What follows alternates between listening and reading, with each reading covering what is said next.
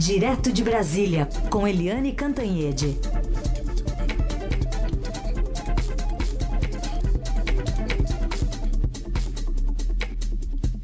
Oi, Eliane, bom dia. Bom dia, Raíssa e Carolina, ouvintes. Oi, bom dia. Eliane, vamos começar falando então sobre essa movimentação política em torno do ex-juiz, ex-ministro Sérgio Moro, que está despontando, trazendo nomes econômicos aí para a roda. Portanto, terceira via aberta e escancarada para 2022. Olha, Carolina, Heisen, ouvintes, uh, a gente sabe que uma das, das bandeiras eternas nas campanhas brasileiras é o combate à corrupção. Não é isso? Desde sempre a gente ouve falar os candidatos falando do combate à corrupção, combate à corrupção, mas uh, com o fim da Lava Jato também teve o fim aí da bandeira do combate à corrupção. E o Sérgio Moro entra nesse, nesse viés, nessa via aí do combate à corrupção.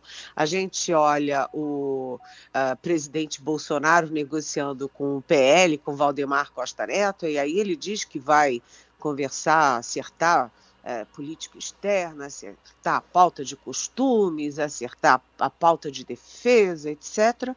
E não toca no combate à corrupção, que foi o líder, né, a líder das bandeiras do Bolsonaro agora em 2018, há pouquinho tempo.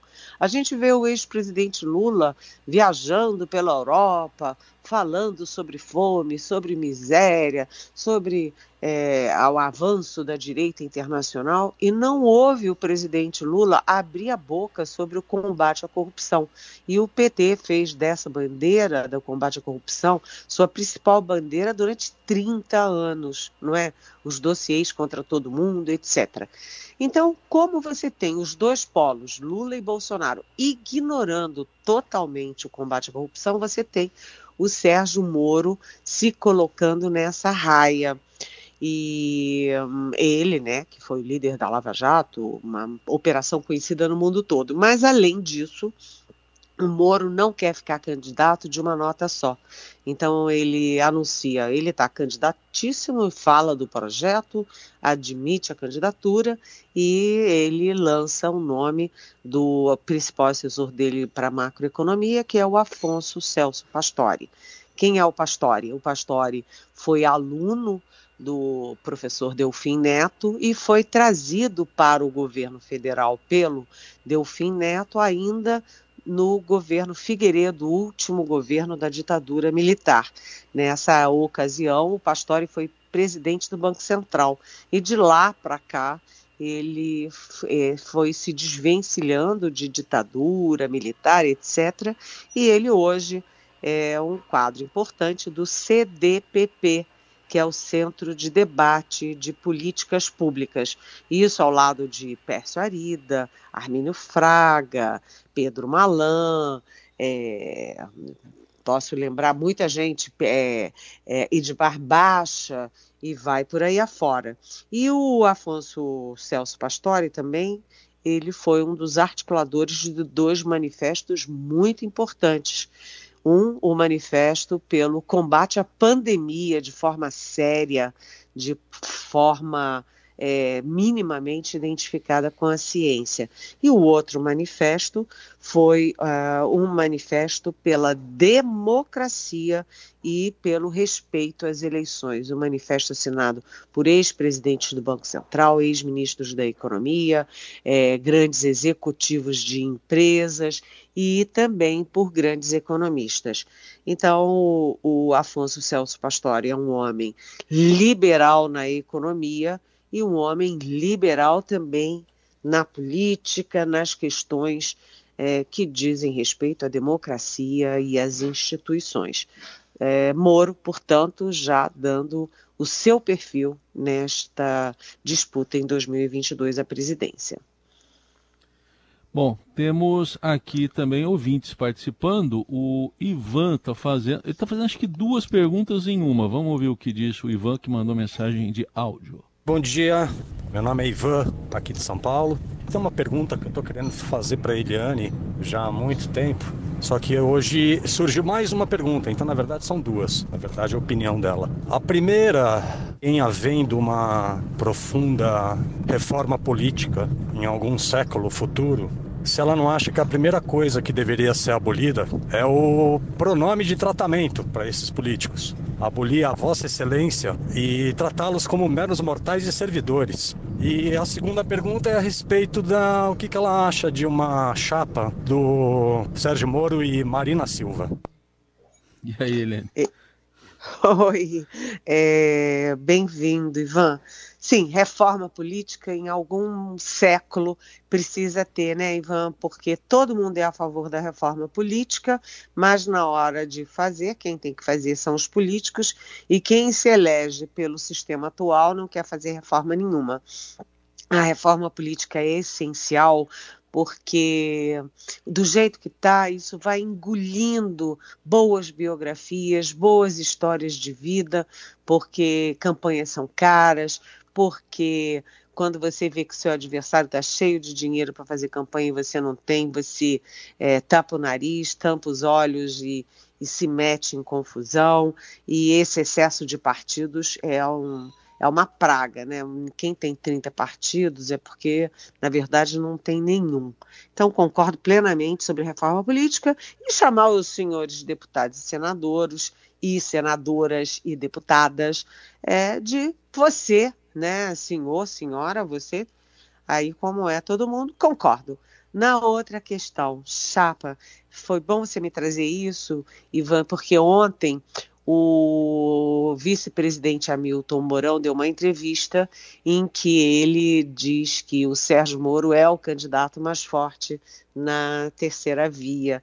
E isso me lembra uma coisa: os é, militares estão muito aí envolvidos é, com, com o Bolsonaro desde 2018 e tal, mas uma bandeira caríssima aos militares sempre foi o combate à corrupção. E aí as pessoas já ficam me perguntando: e uma chapa é, do Mourão com o, o do Mourão com o do, Moro. do Moro com Mourão. Aí Moro, é dupla. Mourão.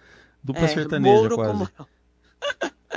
Mas é, eu acho que isso somaria pouco, porque seria o, o Moro que já tira votos do Bolsonaro com alguém, que são os militares dissidentes, tirando votos do Bolsonaro ali nessa área de militares, de policiais, etc. Você, Ivan, deu uma sugestão poderosa, né? O Moro com uma pitada mais humanista, uma pitada mais ambientalista com a Marina Silva, seria uma grande chapa. Resta saber se os dois topam, né, Ivan? Esse que é o X da questão.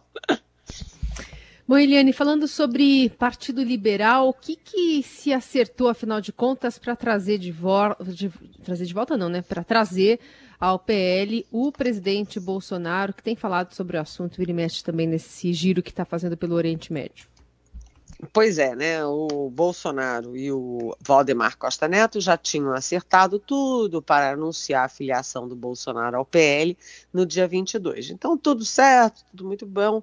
E aí eles trocaram aquela intensa, é, sei lá, fizeram aquela intensa troca de mensagens ao longo da madrugada e, e essa história subiu no, no, no muro. E ontem, os diretórios do PL pelo Brasil inteiro fizeram uma reunião em Brasília e discutiram o seguinte: quem é que manda no partido? O interesse estadual para fazer bancada para os parlamentares se reelegerem ou o interesse é, do Bolsonaro de virar candidato à presidência pelo PL. E aí, o, no frigir dos ovos, saiu o seguinte: uma carta branca para o Valdemar Costa Neto, que é presidente do partido, fazer o que bem entende.